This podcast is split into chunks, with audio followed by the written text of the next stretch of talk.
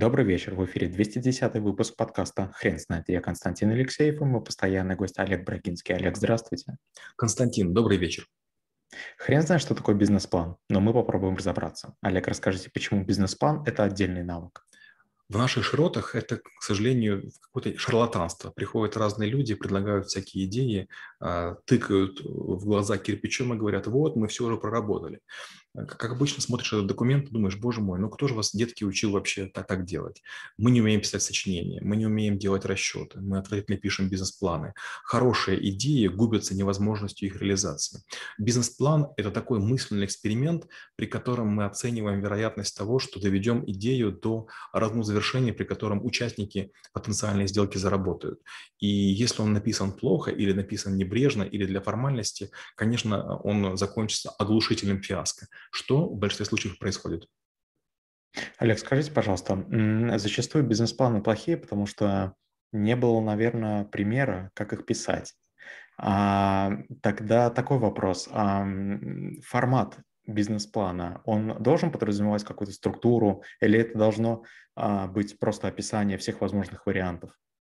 Я бы, наверное, еще лет 20 назад сказал, что да, было бы неплохо смотреть на структуру. Я работал в Альфа-Капитале, мы изучали большое количество бизнес-планов, и почти все имели некую структуру. Но потом я с удивлением узнал, что, оказывается, это рекомендованная структура. То есть наша организация клиентам рекомендовала определенным образом оформлять документы для того, чтобы нам, аналитикам, было проще их оценивать. И получается, что с одной стороны мы дали шаблон а, или рыбу, с другой стороны мы получали, получается, вот а, воблу нужного размера, потому что ее измерили до нас нас. То есть была не, не, не вся рыба, не весь рынок, а только то, что пропускали. Поэтому такая история. Но теперь, когда я пожил в разных странах, строил разные бизнесы, я точно не строю бизнес-планы вообще целиком. Я с чего начинаю? Это cash flow. Процентов 80 успеха – это правильно построенная модель, которая делается в Excel.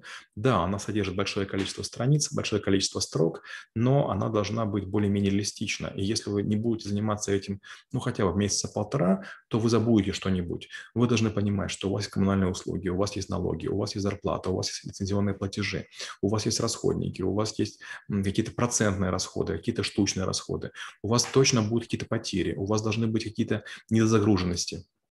Когда вы вводите большое количество переменных, вы вдруг начинаете понимать, насколько вы готовы браться за такой бизнес-план. Бизнес-план на этапе идеи выглядит очень соблазнительно, но когда вы пытаетесь понять, а что будет, если ведут какие-нибудь санкции, квоты, лицензии, если изменится цена, если уйдет один человек, если отвалится клиент среднего размера, вы вдруг с ужасом понимаете, что ничего нельзя реализовать. И это очень здорово. Получается, бизнес-планирование – это такая дорога от верю до не верю. И вот маятник постоянно в ней находится. И я часто говорю, что в планировании важен не план, а сам процесс. Если вы понимаете зависимости, вы понимаете, что чем можно скомпенсировать. И нет ничего глупее, чем платить деньги сотруднику банка или какой-то организации, чтобы он за вас сделал бизнес-план. Он сделает идеальную финансовую модель, под которую вы получите деньги, но вы не сможете реализовать. У вас чутья нет, вы не понимаете зависимости, а это важно, это самое главное. Олег, скажите, пожалуйста, немножко про структуру. Все-таки а, в моем представлении, значит, должно быть cash flow, должен быть продукт, покупатель. А что еще? Вот первое – это cash flow. Cash flow – это вы должны понять, хватит ли вам денег. Вы должны понять, насколько глубока кроличья нора, сколько нужно будет вложить денег, на каком периоде, и есть ли терпение у вас и у ваших партнеров. Это первое. Второе – это не продукт. Второе – это клиент. Это вторая ошибка. Очень многие, имея продукт, пытаются его продать. Это нельзя сделать. Представим, я делаю какие-то превосходные пирожки с яйцами, но вы не любите ни тесто, вы не любите яйца. Сколько я вас буду уговаривать, вы не купите. А представьте такой весь рынок. Допустим, я делаю что-то горячее, а, а все хотят, не знаю, холодной минералки. И все. Получается, другой человек без бизнес-плана приносит просто ящик а, холодной воды, продает ее в пять раз дороже, и у него есть выторка, а у меня нет. Поэтому клиент. Клиент – это очень важно. Надо понять, что если вы строите парикмахерскую, все уже где-то стригутся. Вы строите стоматологию, все уже где-то лечат зубы. Вы строите кинотеатр, все уже где-то смотрят фильмы. Вы строите ресторан, все уже где-то едят. То есть вы должны понять, что вы находитесь на абсолютно занятом рынке. Всегда. Чем вы ни занимались. И вы должны хорошенечко подумать, а что же вы можете предложить? Прям хорошенечко подумать. У вас должно быть 10-20 преимуществ железобетонных, чтобы было очевидно, почему имеет смысл и кому имеет смысл идти. То есть второе – это забота о клиенте. Третье – это продукт, но не сам продукт, готовый пирожок никого не интересует. Гораздо важнее технология. Вот есть такая байка, что сигаретные фабрики могут быстро перейти и будут делать патроны. Это не так. Действительно, есть сигареты там, и патроны, гильзы, вернее, калибра 7,62. Но это связано с измерениями, которые используются на Западе. Но совершенно нет никакой связи между тем, какой это размер. Нельзя на сигаретных фабриках делать а, патроны. Ну вот есть такая как бы иллюзия. И это как бы было бы здорово, если было возможно. То есть если вы покупаете плиту, на которой можете жарить только оладушки, это один калинкор, а если можете жарить и оладушки, и драники, и там, не знаю, какую-то запеканку, вот это здорово. Вы даже подумайте, насколько развиваем ваш продукт, что будете делать дальше. Допустим, как сделали жилет. Они придумали бритву с одним лезвием, двумя, тремя, четырьмя, пятью, шестью. Представляете? То есть они на 25 лет наперед построили такую технологию. Но, конечно, лезвие под номером 30 уже будут делать глупо. Значит, нужно что-нибудь другое. Олег, скажите, пожалуйста, вы в последнее время видели бизнес-план и говорили про себя, да, это хороший документ? Нет. Э, к сожалению, чем больше у вас опыта, чем больше вы обжигались, тем вы более скептичны. Знаете, как есть такая шутка, что молодая девушка хочет слов любви, а взрослая хочет мужчину, который прилично зарабатывает.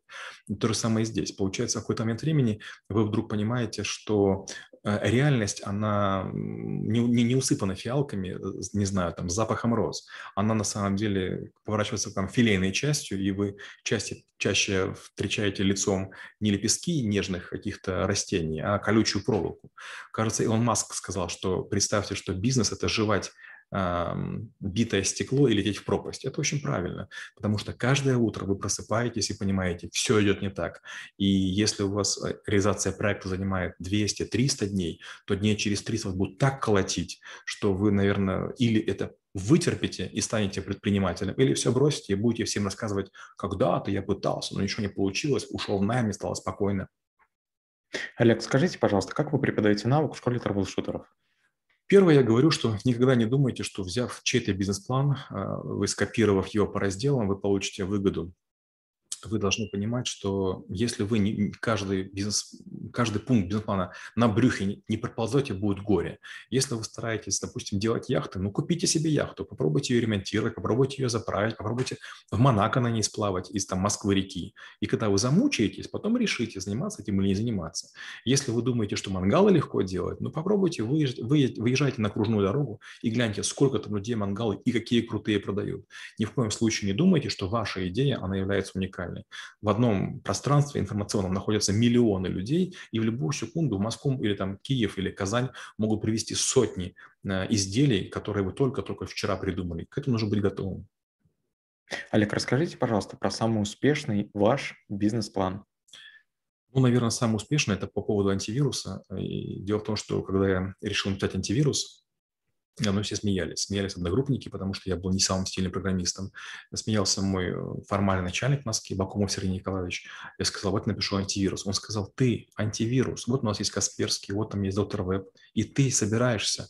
Я говорю, да. Он говорит, а сколько есть у тебя конкурентов? Говорю, 12 тысяч и ты еще на что надеешься? Я говорю, ну если я буду хотя бы сотом, это будет что-то.